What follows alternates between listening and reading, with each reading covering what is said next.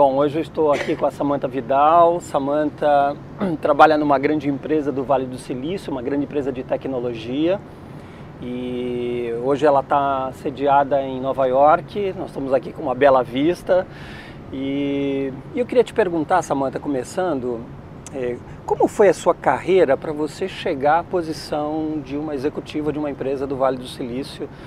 É, enfim, aqui em Nova York. Claro. Conta pra gente. Eu acho que essa pergunta ela tem duas etapas, essa resposta. Primeiro, como eu cheguei a esse cargo, um cargo semelhante estando no Brasil, e depois como eu fiz a transição Brasil para cá. Para a primeira etapa, como eu cheguei a esse cargo estando no Brasil, eu sempre olhei minha carreira como um plano estratégico. Então, toda decisão que eu tomei, até mesmo de faculdade, ir para uma faculdade de primeira linha, embora seja um pouco mais difícil, ter fluência em idioma, coisas nesse sentido, eu tomei essas decisões muito cedo e fui perseguindo meus objetivos. Então eu sempre tive uma clareza de alguns gols que eu queria ter. A questão de sair do Brasil é um projeto que eu posso dizer que eu tenho desde a infância. Então eu fui tomando decisões com base nisso. Eu fui para uma faculdade de primeira linha, tive fluência e quando eu saí da faculdade, mesmo até na época de estágio, eu sempre procurei estar em multinacionais, exatamente para poder ter essa ponte com o exterior. Então, desde o meu estágio, eu, eu fui fazendo isso. Quando eu saí, eu fui para uma grande multinacional americana, depois eu fui para outra multinacional e finalmente essa empresa que eu estou hoje, que eu estou há três anos, comecei no Brasil, em São Paulo, e no Brasil eu fiz a ponte para cá. Então, como eu cheguei até aqui, né, de São Paulo para cá? É, essa empresa ela realmente é muito global. Então, ela tem oportunidades que eles disponibilizam para as pessoas de qualquer lugar do mundo para que elas façam essa transição.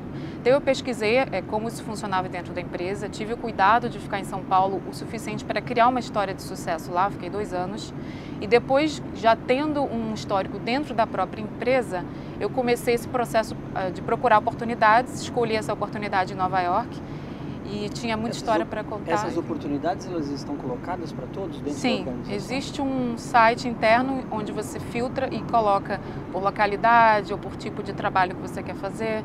Então é tudo muito simples, entende? E é claro que você tem que ter as qualificações técnicas também que eles precisam, não é? Então eu mais ou menos me preparei e, e aí eles me trouxeram para cá. E como é que é esse processo de seleção interna? Como é que ele acontece? Qual é o modelo? Ele é parecido com uma seleção externa. Você faz entrevistas formais com, a, com as pessoas, com os líderes dessa área que você deseja, né, para onde você deseja ir. Eles te avaliam nos mesmos critérios que uma pessoa externa.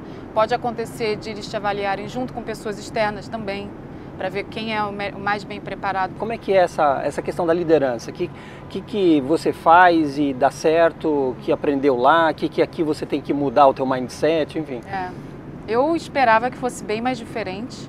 No fim, meu grande aprendizado é que todos os seres humanos querem as mesmas coisas. Então eu vim para cá achando que teria um pouquinho mais de dificuldade pelas questões culturais, mas a grande verdade é que eu gerencio pessoas do mundo inteiro. Então eu tenho brasileiros, portugueses, americanos, indianos, pessoas de todas as crenças, religiões, eh, todos os tipos de pessoas. Então, para mim, não é tanto gerenciar pessoas americanas, eu tenho também. Mas no fundo, quando você toma cuidado com as pessoas e procura ajudar as pessoas nos seus objetivos e dá coaching, tudo flui muito, muito naturalmente. É claro que estando numa cultura nova, eu tenho cuidado sempre de observar muito antes de falar, antes de fazer alguma coisa porque às vezes até um jeito de falar o brasileiro é mais expansivo, então eu procuro observar muito antes de fazer. Então isso tudo foi muito tranquilo para mim. Eu imagino que as coisas dentro do, do, do, Brasil elas funcionam de um, modo um pouco diferente aqui. Eu vi, a gente até já passeou pelos escritórios, eu vi que eles têm muita similaridade, eles são muito semelhantes os dois escritórios, tanto no Brasil quanto aqui. Mas eu creio que aqui as, as pessoas se comportam de uma maneira diferente. Fala um pouquinho dessas questões culturais. Claro.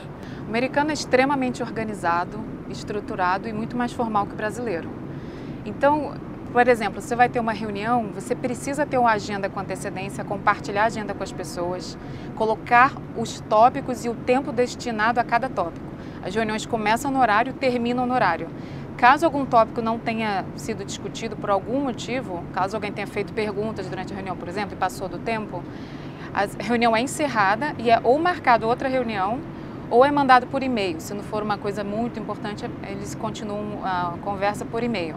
Então, o tempo das pessoas é muito respeitado aqui. Com isso, você tem um dia extremamente produtivo. O americano não faz hora extra, não fica no escritório como a gente fica no Brasil até mais tarde. E isso é muito bom, você aprende isso quando vem para cá. É, uma outra coisa, eles não almoçam, por exemplo, no restaurante, é muito difícil. Eles às vezes pegam a comida, vão, pegam, mas vão para a mesa para poder aproveitar esse tempo. Então não tem aquela coisa de socializar no cafezinho, depois do almoço, conversar. Isso não existe aqui. Então, alguns brasileiros, até quando eu vim para cá, falaram: ah, mas o americano não tem essa coisa que a gente fica conversando.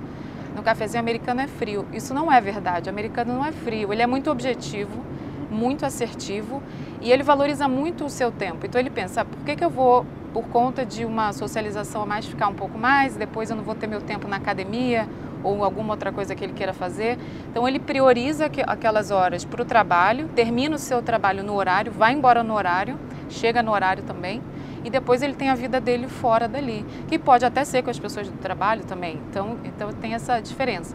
O brasileiro já, já, já não é assim de fato você percebe que a produtividade aqui ela é maior. Muito maior. Eu já ouvi pessoas, inclusive, que já estiveram morando nos Estados Unidos e uma morava na Holanda e eles comentaram uma vez isso comigo, de que a produtividade desses profissionais, tanto na Europa quanto aqui, era muito maior do que a do brasileiro. É. Para dizer a verdade, em alguns momentos achava que não, porque a gente trabalha mais horas, a gente faz mais é. horas extras, mas pelo que você está dizendo, a falta de objetividade, a falta de foco acaba, as nossas dispersões acabam prejudicando a produtividade. É, prejudicando, assim, a gente acaba tendo a mesma produtividade, mas a gente precisa de mais tempo mais porque tempo. a gente gosta de ter essa, esse lado mais informal, descontração. É uma maneira de ser. Porém, o brasileiro tem uma grande vantagem que é muito flexível. Então aqui é tudo muito estruturado. Você tem os planos, planos de negócio. Se alguma coisa sai, é, sai do plano, o americano ele demora um pouco mais para se adaptar e criar um plano alternativo. O brasileiro, como já é mais flexível por ter nascido no Brasil, que é um país mais instável de uma maneira geral, o brasileiro automaticamente a nossa cabeça, quando alguma coisa já não dá certo, a gente já tem um plano quase que pronto, um, dois, três. E isso a gente é muito mais rápido pela cultura. Entende? Então a gente também tem uma vantagem. Acho que o, o profissional ideal poderia ser a, a, junção de um brasileiro e um americano. Legal, Seria é perfeito. É. Você consegue combinar essas duas coisas? É, eu, eu hoje consigo, sim. É, acho que desde a, a nossa empresa desde, no Brasil também é bem organizada, aqui é bem mais. Então eu já vinha nessa, nesse aprendizado e aqui nesse último ano realmente eu consegui, acho que aprender muito essa maneira de trabalhar. Então acho que hoje eu consigo sim ter essa parte da produtividade e também ter a parte da flexibilidade. É, me fala um pouquinho de como é que você percebe as práticas de recursos humanos. Né?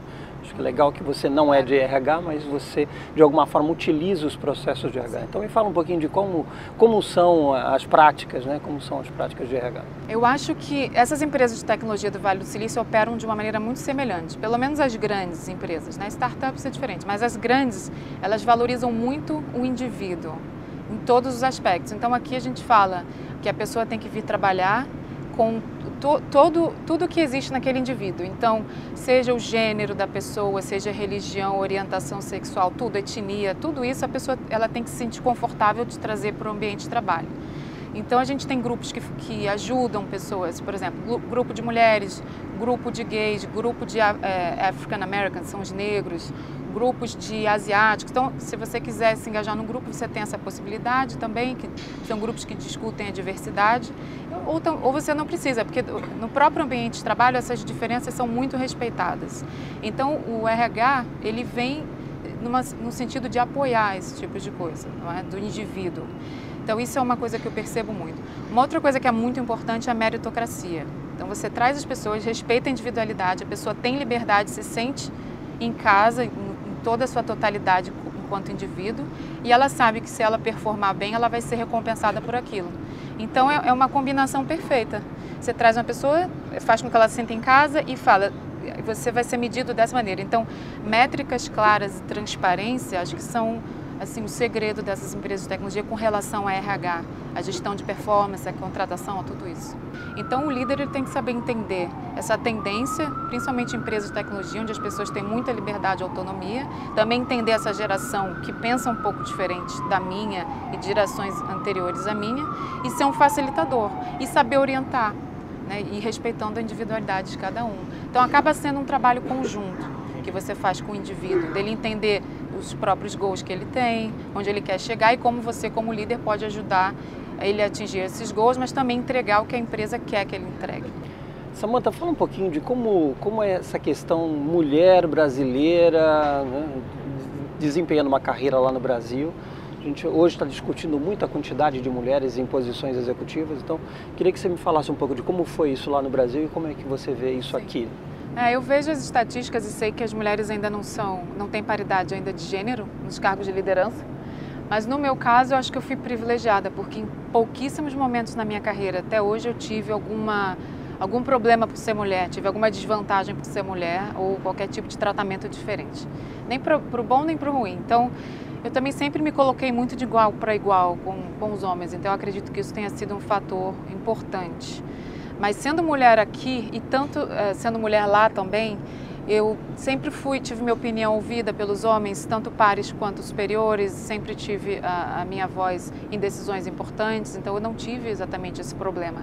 Porém, como eu sou mentora de muitas mulheres, até mesmo dentro da empresa, eu observo que, que isso é uma questão que elas trazem e, e, trazem muito no sentido da autoconfiança e assertividade, como, como uma falta que elas têm naturalmente de autoconfiança e assertividade.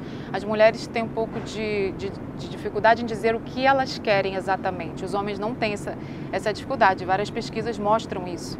Então, uma coisa que eu falo para elas, se eu puder até dar esse conselho para mulheres que estejam assistindo, é trabalhem essa assertividade e essa confiança, autoconfiança, porque isso sim vai ajudar na, no desenvolvimento de uma carreira, porque é muito difícil também para quem está do outro lado conseguir entender os seus objetivos como mulher, o que você quer, onde você quer chegar, se você não se comunica claramente com relação a isso. Como é que você aciona recursos humanos? Como é que você se relaciona com o RH? Acho que de uma maneira geral nessas empresas ele funciona muito bem.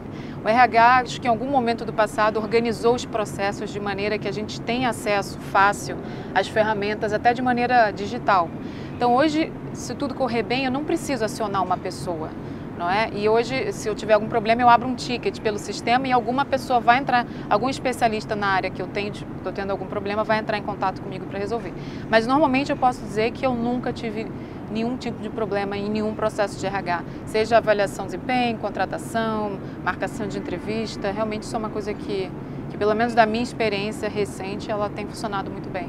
E as questões que são um pouco mais globais, as mudanças, vamos dizer, um pouco mais estratégicas, que de alguma forma a gente diria assim que recursos humanos vai ajudando a organização a funcionar? Isso acontece mais nos níveis bem mais altos, de qual o impacto que isso pode ter em pessoas, que tipo de impacto. Mas quando chega no, no nosso nível, é, onde a gente trabalha com as equipes diretamente, isso já foi digerido, consertado, preparado, então a coisa já vem muito pronta, o que é excelente que você daria de dica para a gente a respeito de, de se desenvolver na carreira? Que competências você acha que é fundamental? Claro, eu acho que antes de pensar em competências, a pessoa tem que pensar o que ela quer para a carreira. Então, ela tem que usar um tempo, explorar um pouco o que, onde ela quer chegar. Não precisa ser um plano de longo 20 anos, mas precisa ter algum objetivo. Diante desse objetivo, é pensar quais os caminhos, quais as opções que eu tenho hoje. Se for uma pessoa recém-formada, ela já tem é, algumas opções. Se uma pessoa que já tem tempo de carreira, o caminho é um pouquinho diferente. Então, pensar quais as opções que eu tenho hoje para chegar naquele objetivo ou aqueles objetivos maiores de, vamos dizer, médio prazo.